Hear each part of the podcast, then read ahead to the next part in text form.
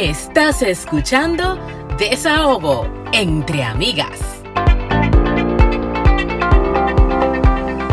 Bienvenidos a un espacio más de desahogo entre amigas, un espacio para conversar, relajarse, disfrutar, cherchar, pero sobre todo para descubrir lo jodidamente interesante que es ser mujer. Estás escuchando a Franchi Abreu y a Anna Inver, muchísimas gracias por estar con nosotras como cada semana. Estamos muy felices. Yo particularmente estoy como un niño en Navidad porque es la primera vez que tenemos en nuestro podcast una actriz y bueno, la voy a presentar. Es nacida de en Bonao, República Dominicana, presentadora de televisión, modelo de comerciales y como ya dije, actriz. Ha trabajado para cadenas televisoras como Televisa, Univisión, Telemundo y Nickelodeon. Esto incluye muchísimos proyectos tales como Al otro lado del muro, Mi corazón es tuyo, Hasta el fin del mundo, Amores verdaderos, Eva Luna, Alguien te mira, ¿Dónde está Elisa?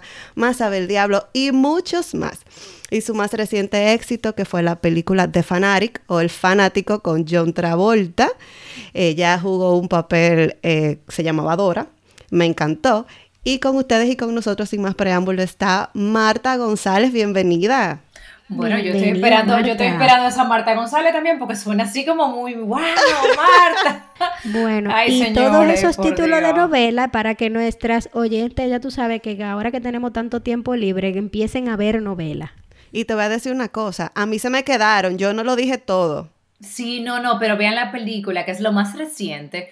Porque mi última novela fue, qué sé yo, hace tres años. Ya, yo dije, bueno, primero déjame saludarles porque no las he saludado hoy. Eh, gracias por la invitación. Bueno, ah, estamos, estamos bien, viviendo. viviendo otro día más, dándole gracias a Dios por la oportunidad de, regalarnos este día y viviendo el día a día con el tema del coronavirus y la cuarentena, como todos a nivel global. Bueno, muchísimas gracias por estar aquí. No, gracias a ti. Ay, sí, yo, ya yo me siento, ya tú sabes, a mí no, me, no hay quien me baje de aquí porque yo tengo un espacio con actrices, tú sabes. Ay, por favor, por favor. Entonces, Marta, háblame de la película, yo la vi. ¿La yo la vi, eh, me, daba mucha pena con... Dora. Ah, con Mus. Con Mus. Sí, yo le daba pena con él inicialmente. bueno, no vamos a dar aquí de que un spoiler porque para que la vean, ¿verdad? No, no, claro. Vaya a Amazon y vea la película, por favor, se llama The Fanatic. Y yo le decía a Musito, pobre Musito, pues yo todo lo pongo así como chiquitito. Eh, muy tierno, pero a la vez vas conociendo el personaje que hace John Travolta y va de tierno y se va tornando y va creciendo y se pone oscuro. Y fue una experiencia maravillosa porque imagínate tú, o sea, cuando yo me iba a imaginar que iba a trabajar al lado de una figura, o sea, como lo es John Travolta, es un sueño que todavía, o sea, tú me preguntas qué se siente y es algo como que no te lo puedo explicar, es una experiencia como paranormal. Increíble. Sí. Irreal. No, sí, porque me pasó, o sea, pero si yo te cuento la historia, o sea, yo hice el casting sin saber que era un proyecto con John Travolta. O sea, a mí me llegan muchísimos castings y la verdad que uno, como que, no es que uno se arte, porque como actor no te debes hartar, pero recibes tantos proyectos, primero evalúas, lees los guiones. En este caso no fue que yo tuve la oportunidad, porque tampoco es que yo sea una persona establecida como actriz, que tengo un nombre y que tengo millones de dólares, nada de eso, señores. O sea, yo voy, toco mi puerta, eh, hago las audiciones, eh, mando correos, mi manager manda correos, mi agente manda correos, o sea, como cualquier persona buscando trabajo. Cada vez que yo tengo una oportunidad, tengo un trabajo, cuando se acaba ese proyecto, estoy desempleada. Tal cual, es muy estresante. Entonces, nada, me llegó ese proyecto. La verdad que yo lo vi, eran como que cinco páginas de texto en inglés y yo hablo inglés, pero realmente tengo un acento y lo leí y dije, no creo que esto es para mí wow, eh, qué chulo, pero no creo que sea para mí. Se ve interesante, pero realmente no le presté atención. Y tal vez ese no prestarle atención fue lo que conquistó que yo me llevara el proyecto, porque no le di nada de mente. O sea, yo me quedé de lo más tranquila. Yo ni estudié, señores, de verdad. Yo leí lo cogí variado, lo cerré. ¿Leíste el guion? Sí, las escenas que me enviaron, porque no me enviaron el guion completo, no me dijeron quién era productor, eh, actores, nada, yo no sabía nada. Y tenía una escena que no voy a explicar mucho para que vean la película, pero es una pelea, o sea, físicamente una pelea con John Travolta, pero en ese entonces yo no sabía que era una pelea con John Travolta, yo sabía que era una que me iba a, a con tú vas a hacer una escena de pelea con alguien, exacto. A, pelear.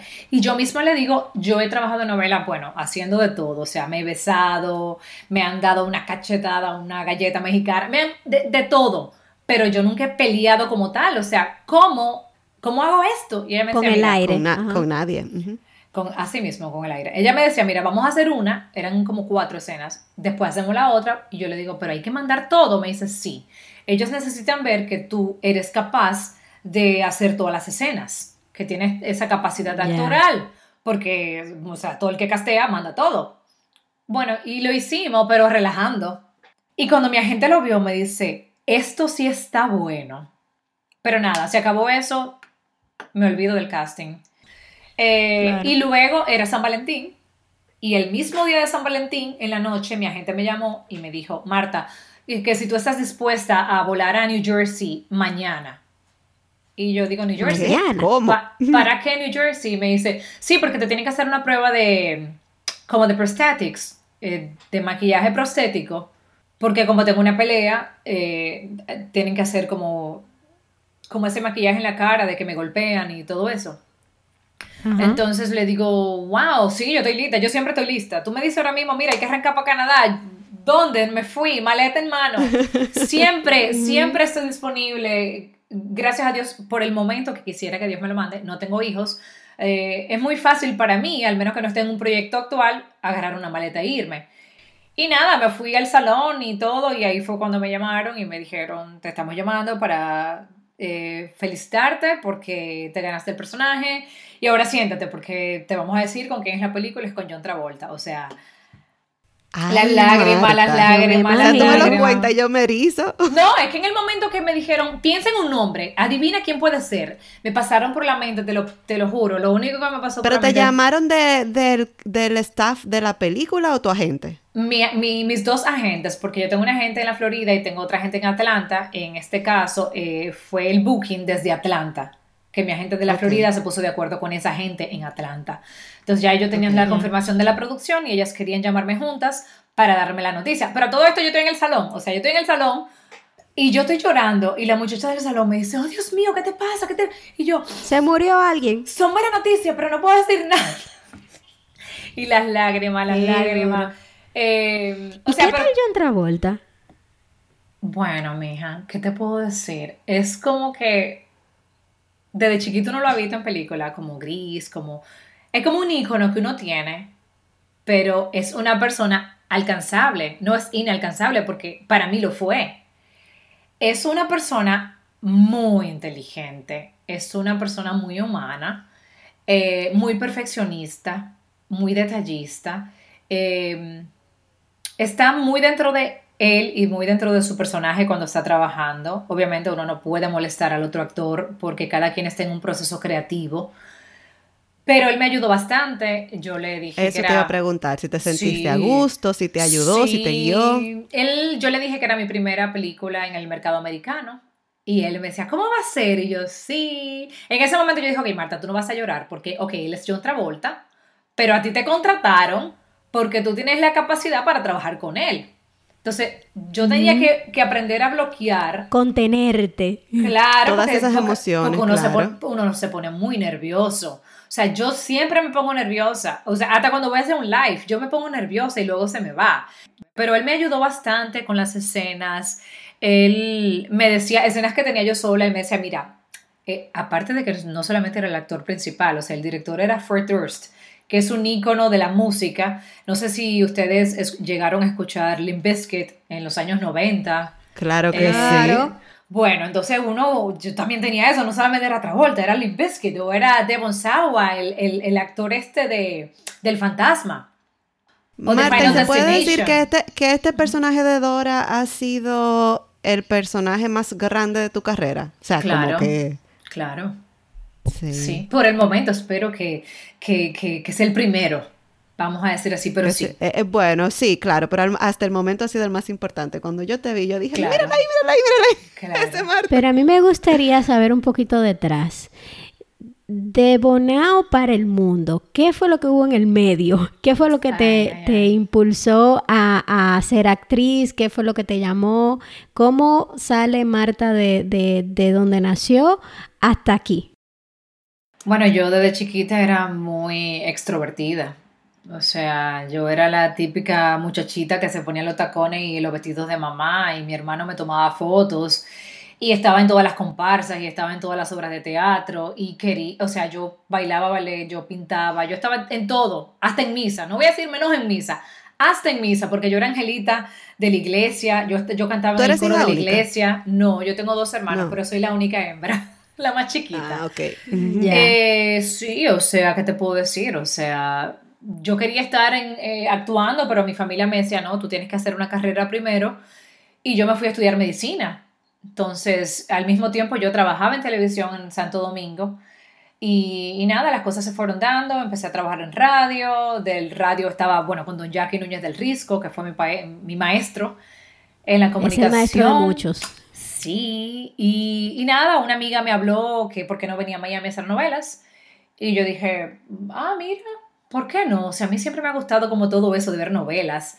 Entonces yo me compraba las novelas que las vendían en DVD para escuchar el acento y yo repetía los acentos y, y, cómo actuaban y cómo sobreactuaban. Que, by the way, no se te pegó ninguno porque tu, tu, tu, tu, español está bastante, se ha mantenido bastante dominicano, como que no se te ha pegado ningún aspecto del sonido mexicano. Cuando me toca hacerlo, sí. Cuando me toca trabajar en, en un acento neutro mexicano, pues te puedo hablar en un acento neutro mexicano. Cuando me toca hablar dominicano, yo corto la palabra. O sea, ¿por qué? Porque hablando contigo ¿Para qué? O sea, mucha gente me dice, te oigo mexicano, ¿por qué? Simplemente son años estudiando, pero son como chips que uno se le entran y le salen. O sea, cuando yo, toca hablar inglés, habla inglés. pues yo no podría, yo no podría porque yo escucho series españolas y ahí estoy yo, hostias, tío, y no sé qué. Y si escucho una serie colombiana, también estoy hablando colombiano y mexicano por igual. A mí se me pegan todos los acentos. Porque tienes buen oído. Eso es todo, ah, el oído. Gracias. Sí.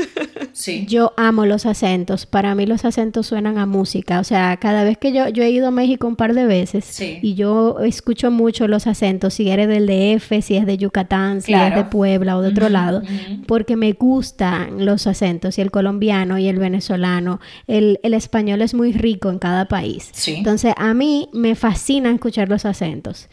Me encanta, de verdad que sí. Y ven acá hablando de acentos y nacionalidades, ¿tú tuviste que luchar con algún estereotipo a la hora de, em, meterte al mercado estadounidense o mexicano en, en la parte eh, artística? Sí, sí, eh, al llegar a, bueno, primero llegando a Miami, lo primero que tienes que hacer precisamente es manejar el tema del acento, porque para que te contraten en cadenas como Telemundo Univisión o Televisa, tienes que manejar un acento neutro que para ellos es mexicano, porque el 70% de personas que ven televisión o que consumen ese tipo de producto de telenovelas son mexicanos, entonces se tienen que identificar, o sea, si vas a tener una hermana que nació en Colombia eh, en, la, en, la, en, la, novela, pero realmente los dos están jugando un papel de mexicano, pues tiene que tener el mismo acento para que se escuche igual. Entonces tienes que trabajar ese acento eh, y luego ya que lo tienes, pues cuando haces el casting de nacionalidad dominicana, ah, no, chico, pero tú eres dominicana, pero tú cortas la palabra, o sea, inmediatamente piensan que como tú eres dominicana, tú no puedes dominar un acento neutro, o no sabes colocar las S donde van, o no sabes hablar pausado. Entonces la gente inmediatamente te mete eso y, y no te dan la oportunidad. Me pasó llegando a México igual. ¿De dónde vienes? De Miami. Ay, de Miami. Ah, no, en Miami. Ahí viene con el inglés atravesado. El inglés atravesado, cubano, porque allá lo que es, el cubano, es chico, porque entonces no sé qué, porque tú vienes que te, ahí vienen colombiano, venezolano, eh, dominicano, eh, de Ecuador, del Salvador. Y, o sea, tú le dices, ok, o sea, por ejemplo, tú, tú, tú vas con tu, qué sé yo, tú, con tu currículum dame la oportunidad, o sea, he trabajado en este proyecto, en este proyecto, en este proyecto, porque en México, en Televisa, es muy diferente. Muchas veces, aunque tengas manager o tengas agente, ellos les gusta uh, muchas veces directamente con el actor, trabajar, eh, llegar a un acuerdo económico, entonces te escuchan hablar. Entonces tienes que tener mucho cuidado. Claro. Pero sí, me pasó bastante y, y peleaban, por ejemplo, el asistente de, de casting con, con, el darle la oportunidad a Marta, porque Marta ha trabajado, o sea, no es una novata. Sí, es muy difícil, es muy, muy difícil. Y con el inglés, pues uno como actor tiene que saber qué tipos de personajes te van.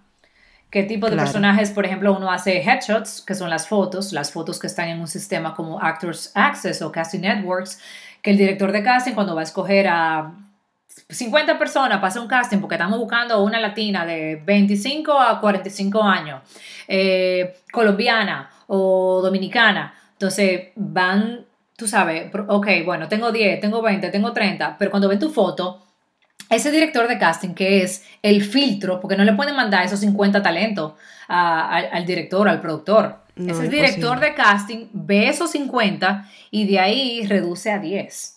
Y de esos 10 dice, bueno, ¿cuáles son los mejores 5? O los 10 son buenos. Bueno, le voy a mandar esos 10 al productor. O sea, es algo que las posibilidades son como mínimas de que uno coja un proyecto. Hablando de eso, de que las posibilidades son mínimas, o sea, te pregunto, uno te ve en las películas, te ve en la telenovela, te ve, hiciste un comercial con Carlos Ponce, espectacular, saliste tú ahí. Sí, sí, Eh, muy chulo. Pero uno no sabe todo lo que te han rechazado des- detrás de esos castings. ¿Cómo manejas tú ese rechazo? Y te lo pregunto porque mi hija está tomando clase de actuación hace un año y Ay, ella ha tenido varios castings. Y ella llega, le hacen Ah. callback. Hubo uno que le eligieron de Dove y se cayó. Y como que son muchas cosas. Y ella hace mucho casting, mucho casting. Y quizá el mismo casting que ella está haciendo lo están haciendo dos mil personas más. O más. Entonces, ¿cómo rechazas tú ese, eh, cómo, perdón, cómo manejas tú ese rechazo? Bueno, lo de los primero, castings. sí, es que por la cantidad de castings ya que me ha tocado hacer durante mi vida actoral, vamos a decir que son años, eh, nada, cogerlo variado. Hiciste un casting, saliste por esa puerta, se acabó el proyecto, se acabó el casting, se acabó todo. ¿Qué casting? Se me olvidó. Se me olvidó. O sea, si me llamaste y quedé, wow, qué alegría. Porque uno, como tiene las, eh, las emociones como a flor de piel, uno se, se abruma mucho, uno se enamora mucho del proyecto. El, el peor error que te pueden decir es con quién vas a trabajar. Gracias a Dios no me dijeron que era con otra vuelta porque hubiera hecho un tollo en ese casting y no me lo hubiera ganado. Por ejemplo, a mí me llegó un casting y me lo dijeron, es para una película con Meryl Streep. Y eso fue después, Oh. eso fue después de yo trabajar con John Travolta y eso fue para mí como que Muero, ahí mismo. Claro. Tú no te imaginas, yo le puse como el, no el 100%, el 200%, yo le puse todo y lo repetí, lo repetí, lo repetí, lo repetí.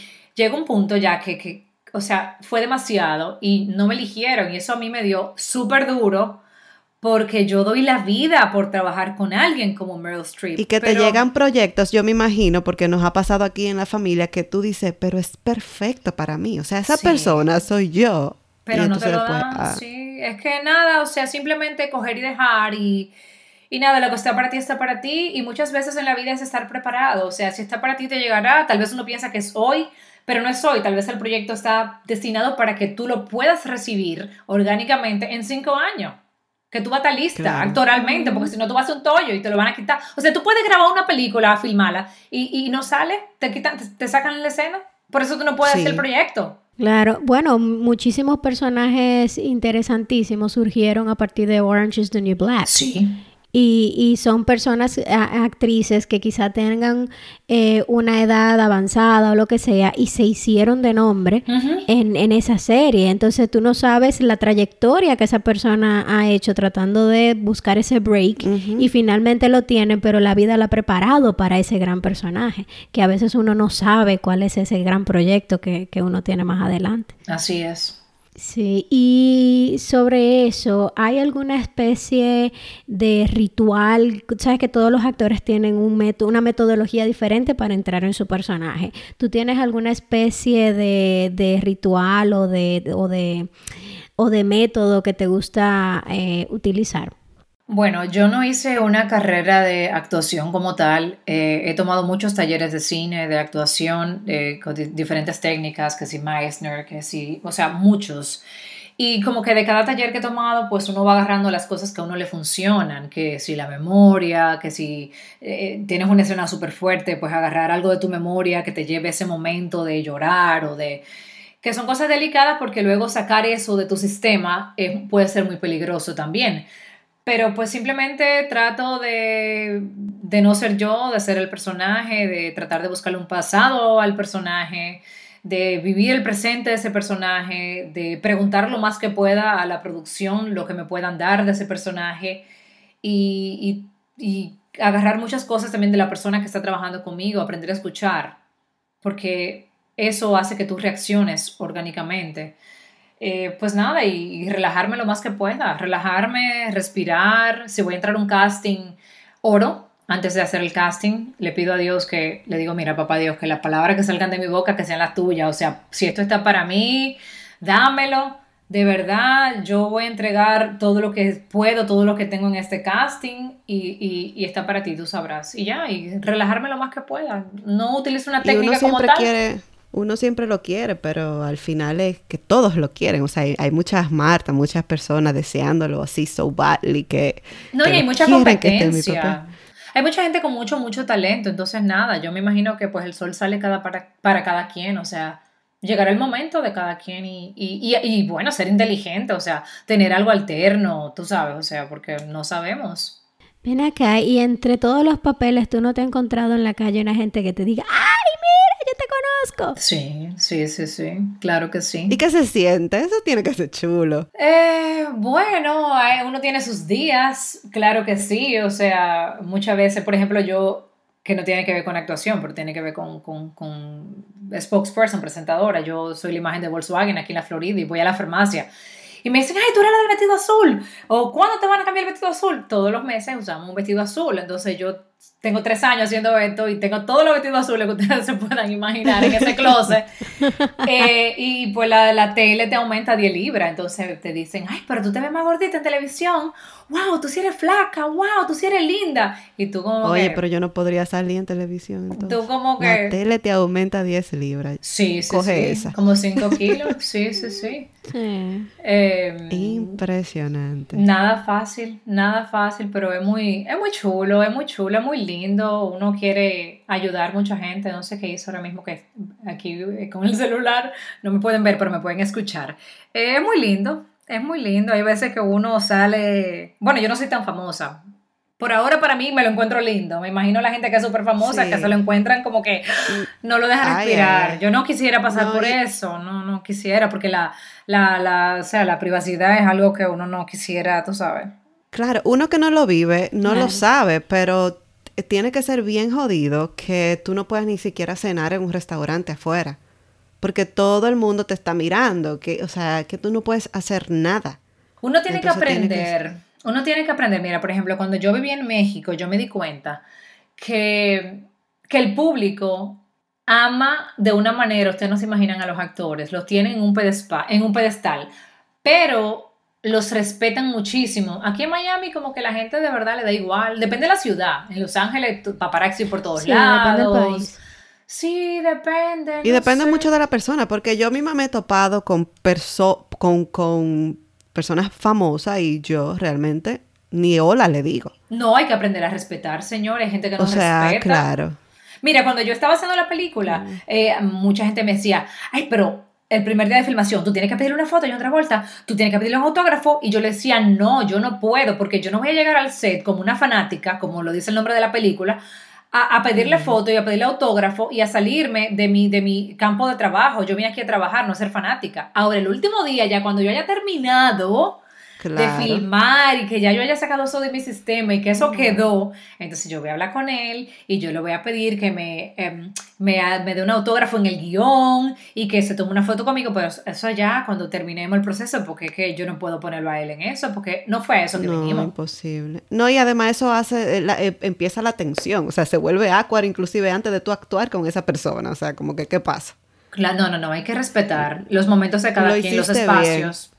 Claro que sí. Marta, vemos que estás muy activa en las redes. Hemos visto que estás haciendo live y a mí me encanta. Entonces, vimos estrellas como Laura Gómez, que fue Blanca Flores en Orange is the New Black, y la misma María Isabel Díaz que la mencionaste ahorita, de Vis a Vis, que tenía, hizo el papel de Sole, la amé.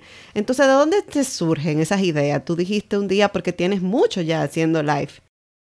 Sí, eh, bueno, como te dije, lo primero es que eh, la vena de, de presentadora o o de locutora siempre me sale porque fue lo que estudié, periodismo para televisión. Y duré años en Dominicana trabajando en televisión. Entonces eso como que siempre me llama, me gusta. Y pues estando en casa dije, ¿qué puedo hacer para, número uno, yo tener una excusa para pararme de esta cama? Número dos, para, claro, porque imagínate, o sea, uno en la cuarentena, lo uno, para maquillarte y ponerte bella, porque se pone bella. Lo primero que uno hizo fue salir corriendo por el supermercado, abastecerse, de cosas, yo dije, yo no puedo vivir mi vida arreglando closets y, y, la despensa de mi casa, yo no puedo, yo tengo que hacer algo más. ¿Qué hago? ¿Qué hago? Y dije, bueno, ¿qué tal entrevistar a, actores, productores, directores? Y que en esa media hora o 40 minutos, que a veces nos extendemos a una hora, eh, que hagamos el live, eh, educar un poco a la gente que escucha, que está en su casa, ahora más que nunca con el teléfono, eh, eh, aprovechando ese tiempo, entretenerlos y al mismo tiempo educarles, informarles y, mostrarles que nosotros también tuvimos sueños y, que, y cómo llegamos a esos sueños, cuáles fueron los pasos y, pues se me ocurrió eso y creo que es algo que se ha dado de una manera muy bonita. La gente ha, accedido. Mira, ¿y a quién veremos próximamente? Bueno, la semana entrante eh, vamos a tener, aparte de una actriz el lunes que tenemos a Estrineta Ponte. Ella está en la serie El Ganador de Nick Jam, que está en Netflix. Ella es una actriz puertorriqueña. Ella estrena su primer protagónico el 15 de mayo en Netflix también, en una serie que filmó en Colombia. Entonces vamos a hablar con Esinet. Y Esinet llegó literalmente a mi casa México y se quedó en mi sofá por un mes cuando no tenía nada y ahora está protagonizando. Increíble. Entonces tenemos a Cine el lunes. Y bueno, también tenemos, aunque no lo creas, una doctora porque ayer en Telemundo, en la cadena Telemundo, se habló de que el coronavirus se está manifestando con diferentes síntomas, como unos rash en la piel, unas erupciones en la piel. Y a mí me pasó eso hace un mes. Yo todavía tengo la erupción en la piel y ya tú sabes que yo me puse histérica. Eh, se lo mandé a mi dermatóloga y mi, mi, dermatóloga quiere que hagamos un live. Entonces, primera vez que vamos a tener a un integrante que no tiene que ver con los medios artísticos, sino que es una doctora, pero es algo muy informativo para la población también. qué, qué interesante. Sí, eh, últimamente las personas le están prestando muchísima atención a un montón de cosas, pero a la piel eh, no, no, no es uno de, los casos, no se le está prestando atención. Y, y, al igual que tú, sé de otras personas que han tenido que si brotes, que si se ponen rojas, etcétera. No, y es que este virus se está manifestando de muchas maneras. Hay personas que no le da ni un chin de tos. Ya lo y son positivos. Y se pasan todo el tiempo con su virus tranquilito que si le da un dolorcito de cabeza no se enteran y tienen el virus activo. Sí. O sea que este, este, eso es lo más complicado de este virus, que es que el, rango de infección mucha gente ni se da cuenta. Pero en fin, nosotros en el podcast eh, siempre abrimos con la frase de que estamos tratando de descubrir lo jodidamente interesante que es ser mujer. Y, a todas las personas, a las mujeres que hemos entrevistado, nos da un diferente punto de vista. Para ti, eh, ¿qué hace a la mujer jodidamente interesante en el mundo del arte? Wow, jodidamente interesante, me encanta eso. Eh, bueno, nos podemos mostrar de tantas facetas. Dicen las mujeres joden muchísimo, pero entonces actoralmente yo puedo joder más. Yo puedo hacer como que tantos personajes que no los puedo hacer en la vida real. O sea, el ser humano claro para bien o para mal, tenemos dentro de nosotros habilidades que no son tan positivas. O sea, hay personas que se convierten en asesinos en serie. Yo puedo hacer todo eso. Sí. Pero actoralmente, o sea, no, Dios me libre en mi vida real. Entonces yo vivo vidas. Eso está jodidamente divertido. Sí, eso es eh, chulísimo. Sí, sí, yo, yo puedo tener, no sé, un problema, algo que me esté pasando en mi día a día y exploto actoralmente y grito y lo saco, es, o sea, toda esa energía, eso está chulísimo. Eh, algo que no está tan chulo, pues es la inestabilidad que tenemos como actores de que cada vez, como te comenté, que terminamos un proyecto es un volver a empezar, es una inestabilidad hasta económica si usted no sabe manejarse eh, con sus finanzas, eh, es una inestabilidad emocional. Eh, porque con esos distintos personajes aprendes a tocar diferentes puntos que tal vez anteriormente no habías tocado, entonces descubres demonios en tu vida que tienes que aprender a manejar. son muchas cosas, es un mundo muy complicado, pero pues nada, yo nací para esto, es lo que me gusta y hay que aprender a manejarlo porque si te vuelves loca en el set y, tienes un personaje que es un esquizofrénico y llegas a tu casa como una esquizofrénica, o sea, hello, o sea, este es tu casa, o sea, este es tu santuario. ¿Te ha pasado que te quedas así a veces en algún personaje? No, no pero sí me pasó que he tomado clases de ejercicios como Grotowski que te ponen a hacer unos movimientos, un caminar, eh, te salen cosas de tu cuerpo que de verdad en el momento, cuando estás comenzando a estudiar, dan miedo. A mí no, gracias a Dios no me ha pasado, espero que no me pase, porque... pero por eso a veces uno termina una escena y uno se pone a llorar y a llorar y a llorar y, son cosas que pasan. Así es. Y bueno, nosotros hemos llegado al momento de catarsis de la semana. Aquí es que nosotros soltamos demonios.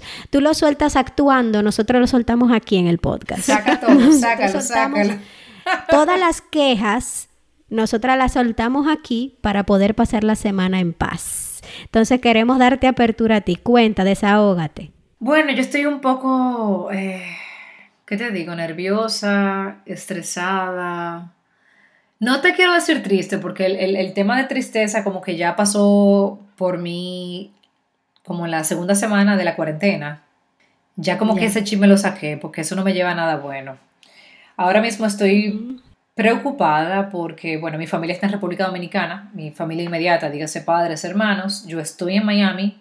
Eh, yo no sé hasta cuándo nos va a durar el tema de la cuarentena. Eh, no sé cuándo voy a tener la oportunidad de volver a ver a mis padres. Eh, mi papá eh, tiene 70 y... ¿Cuánto tiene Don Philly? 75, 76, señores. Los años, los años. Don Philly tiene 75 años, está con mi hermano mayor. Mi papá está acostumbrado a caminar todos los días. Eh, a las 6 de la mañana, él come súper saludable, él es un hombre que se cuida eh, y, él tiene su, rutina de salir, de compartir con sus amigos y ahora está encerrado en la casa de mi hermano, que mi hermano no lo quiere dejar salir ni siquiera caminar a la calle. es muy difícil. Ya. Porque uno se está volviendo loco. Claro, entonces mi papá tuvieron que llevarlo la semana pasada a, un centro porque estaba teniendo un ataque y yo supongo que es un ataque de ansiedad. Y él le decía a mi hermano, me estoy poniendo malo, me estoy poniendo malo. Y en diciembre él tuvo un proceso de que tuvo un ataque de epilepsia.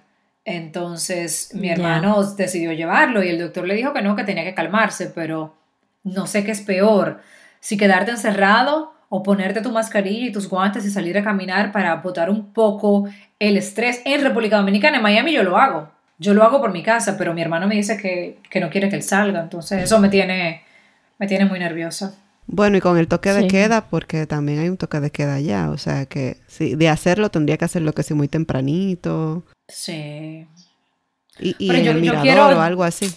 O sea, e, el estrés mío es como que hay una emergencia y que yo no tenga la posibilidad de ir a República Dominicana vamos a confiar en el nombre de Jesús que eso no va a pasar. Em, sí, sí, Porque si, uno hubiera sabido que esto iba a pasar, como que uno se prepara de cierta manera, yo no sé, yo me hubiera traído a mis papás conmigo, a los dos. Em, yo, yo no sé, es complicado. Créeme que la impotencia es mundial Muchos de nosotros quisiéramos poder tener a los padres, o sea que en este sentido tú no estás sola y esperemos eh, que todo esto, eh, esto va a parar, esto tiene una fecha de caducidad, lo que pasa es que no sabemos cuándo es, pero esto va a pasar. ¿Verdad? Falta, yo, menos que, ayer. Desde cuando empezó, faltará menos, sí. Sí, así es.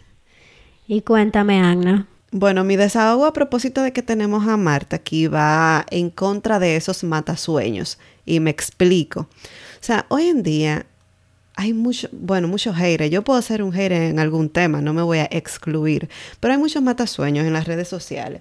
Cuando digo esto es porque hay muchas personas que están empezando, en el caso de Marta, pues ella recién no empieza, sin embargo recién obtiene el papel más importante de toda su carrera. Entonces a veces publicamos cosas, otras personas publican queriendo ser influencer o, publican sus actuaciones en el Instagram porque su sueño es ser actor. Y siempre viene ese que le dice, mira esta, ahora quiere ser influencer. O mira esta, ahora quiere ser actriz o actor. Entonces, para esas personas, si usted no tiene nada bueno que decir, no lo diga. Me molesta muchísimo también que el otro día veo que una muchacha sube, ella es psicóloga y ella como que sube un tema pero a veces yo siento que no sabemos cómo tratarlo, porque ella decía, ahora todo el mundo quiere ser influencer, ahora todo el mundo lo que quiere son seguidores. Sin embargo, yo entré a su perfil a ver por qué ella estaba diciendo eso y ella tiene 24 mil seguidores y yo estoy segura que quiere tener 100 mil. Entonces, si usted lo está diciendo, o sea, cambie la forma, ¿por qué usted sí y el otro no? ¿Entiende? No sé si me voy a entender. Claro, esta persona que quiere tener seguidores, entonces publica, ahora todo el mundo quiere ser influencer, pero ¿y? O sea, está bien, o sea, deja que la gente sea feliz, que la gente publique lo que quiere. Es mi perfil, es tu perfil, eres el perfil de fulano. Entonces, claro. Y tú tienes derecho a dar un follow también. Si no te gusta, tú puedes no seguirlo. Tú no tienes por qué dar esa energía negativa a otra persona. Y cuidado con lo que dice, porque esa persona que está haciendo chiste en las redes sociales o, que se está mostrando eh, sus ¿cómo, se dicen? Que está mostrando su, bueno, como sabe actuar, su talento, gracias. Eh, tú no sabes si mañana es el que va a tener 10 millones de seguidores y el que va a ser eh, el protagonista de una película, porque se está atreviendo, ¿verdad? Sí. Entonces ahí, ahí va mi desahogo en contra de esos matasueños.